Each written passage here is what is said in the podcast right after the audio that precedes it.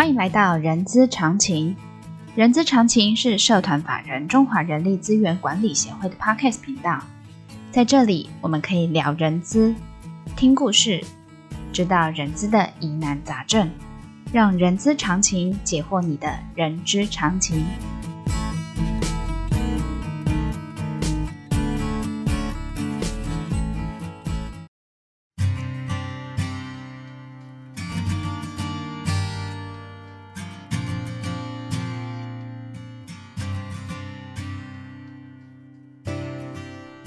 嗨，欢迎来到人资十分钟，我是 J.K. 若琳。这个节目呢，会根据同学们在协会课堂上发问，我们来做一个解答。今天我还是想要呃聊聊大陆薪资的这个部分，比如说我怎么样去调查同业的薪资福利状况，让老板知道他该怎么调薪，是调多还是调少？呃，让我们欢迎饶老师。好，各位听众大家好，我是饶德明老师。好，老师您刚才有听到我的需求了。这个薪资调查通常呃以前我的经验哦，都会是说叫我们去啊、做一个同业的调查。那但同业他怎么会跟你讲？即使讲了讲了之后，你怎么知道这个资料是正确或者是真实的？有没有一些管道可以呃提供我们 HR 的呃伙伴们知道说在大陆的这个部分怎么去调查整个的工资水平啊？好，OK。那其实老板要帮员工调薪当然是好事了哈。那可是有时候要看呃公司的经营状况啦。那我这边提出五个这个呃方向可以去收集这个资料。那第一个是每各县市政府每年呢七月一号都会出一个工资指导线。嗯哼。那工资指导线报告就是他当地报税的资料。哦，所以它的资料是来自于各各，嗯，应该是说各厂他去报税的这个资料，所以这个资料是很正，对，而且正确性很高的。它有分呃某些产业，嗯哼，然后呢。还有分这个 P 二十五、P 五十、P 七十五啊，那但是它是属于年薪，所以说除以十三，大概就接近每个月的薪水。每个月的薪水，对，啊、哈所以我我都建议说，这个报告也不用花钱。哎，等一下，老师，嗯、这个只是产业，但没有没有再往下细分到岗位这件事情。哎有，它有分那个就是一般员工跟那个高高阶主管的部分。嗯哼，嗯，像比如说什么工程师啊，嗯、或者是。呃，他没有，技术他没有分那么，他只有分间接人员。哦，这份间接人员的这个部分，哦，好好。那还有坊间有在卖这个薪资福利报告书，这也就是说我们在台湾说的薪资调查报告。对，这个比较贵，而且我都建议说做标嘛，因为它本身的样本数很少，嗯，而且它可能假设它可能在上海的工，它可能只有收集上海，嗯，那呃，如果说你公司工厂有北京啊，有有有深圳啊，就比较。不适用，而且一份报告书很贵。对，老师以前呢，我们也曾经试着，呃，我们曾经有买过报告书，而且它不是用一份，是用你买几个岗位，一个岗位多少钱，超过多少岗位就是多少钱。而且它的职务啊，你也你也不知道它样本数多少，他也不会跟你讲它的样本数多少。嗯嗯，所以有时候可能会失真。失真，对对对。那第三个就是在 应征面试的时候呢，不是会有简历表吗？嗯，那人家就会写说他的以前的职务啊，他的薪水多少，他希望待遇多少。老师，这个简历表的数字，嗯、我觉得它的可可信度极低耶。对啊，所以说呢，呃，再来还有一个就是呃，社保的工龄证明。嗯哼，社保证明就跟我们的劳保卡一样，它上面是会有薪水的。比如说，它上面，哦、比如说他以前薪水八千块，嗯，他就会有八千块的证明，嗯，八千块投保，然后呢，多少多少呃这个公里，嗯，上面那个八千块就可以参考，嗯，所以假呃，所以呃简历的呃，他呃应该是说简历上面写的薪资，其实它的可信度。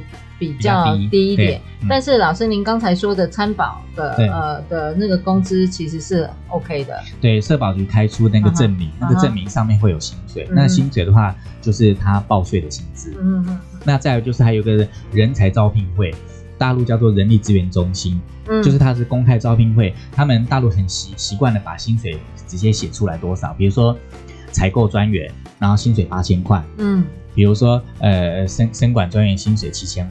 嗯，那通常以前我们在大陆在做招聘的时候呢，我都会去逛每个摊位，嗯，然后把它拍照下来，就会知道说哪个公司的职位给多少，嗯嗯，那那就回来就参考一下，嗯、大概大概这个状况。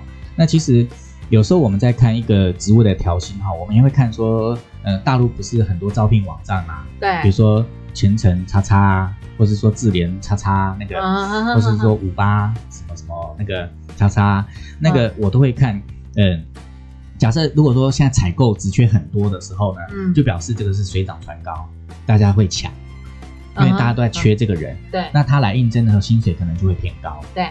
我都会用这样子去判断，嗯哼，那有时候会去上网去看别的公司，那大陆他们也会把薪水区间写出来，嗯，我就用那个去参考，嗯，哎、欸，去参考去核定，呃，大概什么样的职务的薪水区间在多少钱，嗯，再判断我们公司呢，这个公司有没有赚钱，支付能力，对，嗯，如果说我薪水调了三趴，也是要看薪水三趴，不是单只有三趴，你可能所有的社会成本都要增加。加班费也可能会变增加，对对对对，所以这个很多都是工厂主管他不会知道的。嗯哼，像呃他不知道社保我会提高了，对，对不对？这个都是无形的成本。所以说算这个调薪要调多少，不是只有说调三趴，可能是薪光薪资本身是三趴，我可能加无形的成本，对，无形的成本加起来可能就四趴、五趴甚至六趴、七趴啦。像比如说像社保，我可能每一个险险呃 total 就就增加了，就会有几趴。然后再加上加班费，对，所以说，呃，要要做薪资福利调查的话，要把这些都算下去，嗯哼，也算下去，这才叫做真正的调薪的成本。应该是说，调薪的时候，除了薪资本身之外，我还有要一些其他我应该要付的，比如说法定成本的，这这些都要算进来。所以说，所以说我刚才讲过啊，薪资调查不要指望说你打算给同业，同业跟你讲，会跟你讲的可能都是。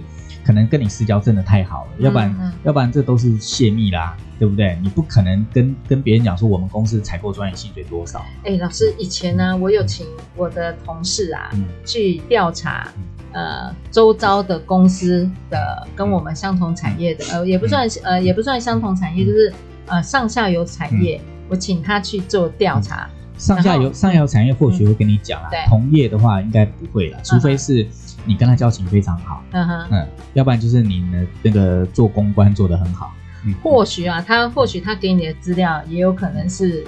呃，假的，欺敌政策，对，假的，对，让你呃找找不到人，或或者是垫高你的成本，哎，对啊，所以说其实老板要人资做这个薪资调查这个报告，其实也是好事，老板就表示他打从心里是想要调薪，对，但是不知道怎么调起，所以我们就要有所本的提供给老板，对，人资这一方面就要做快一点，速度快一点，要怎么快呢？老师，就是我刚才讲用五个方式去做分析给老板看。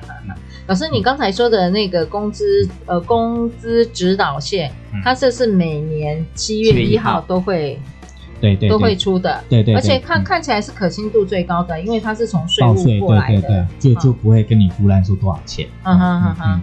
但是呃，假设呃，这个工资指导线大过于其他的，比如说呃，比如说薪资报告啊，或简历啊，或者是人才招聘会的这个的。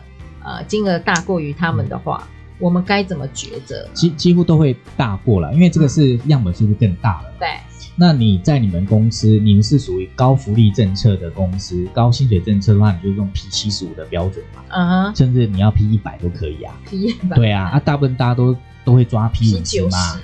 大大车大部分人都会抓中间呐。嗯嗯嗯。哎，你就用拿中间的数字跟老板。哎，老师，我们刚才一直讲 P 七十五、P 九十。P 五十，P 二十五。我想我们的观众朋友应该不是，呃，我们听众朋友应该有有大部分应该知道 P 的这个意思，就是属于平均值啦。你但是 P 的越高，表示你的薪酬福利越高，你是在当呃这个业界的水准是最高的最高的薪酬福利嘛。嗯哼哼，P 就我们所说，就是有上过薪薪酬或了解薪酬的。我们的听众朋友，P 就代表百分位的概念，对对对，它不是百分比的概念哦，是百分位的概念。对，所以说所谓的 P 五十就是抓中间值嘛，平均值嘛。啊，老板也希望说我不要太高，也不要太低嘛。啊哈，那每个都抓中间值啊。所以说，呃，就拿中间值去做参考。嗯嗯嗯。这这个五个地方，假设在同一个讲采购专员的话，他的呃薪水大概是怎么样，就把它列出来给老板看。嗯。跟我们现在公司的采购的薪水多少啊？差距多少？嗯嗯。那每加三趴的加三趴的话，我的付出的社会成本有多少？对对对。要把它算下去，再算进去。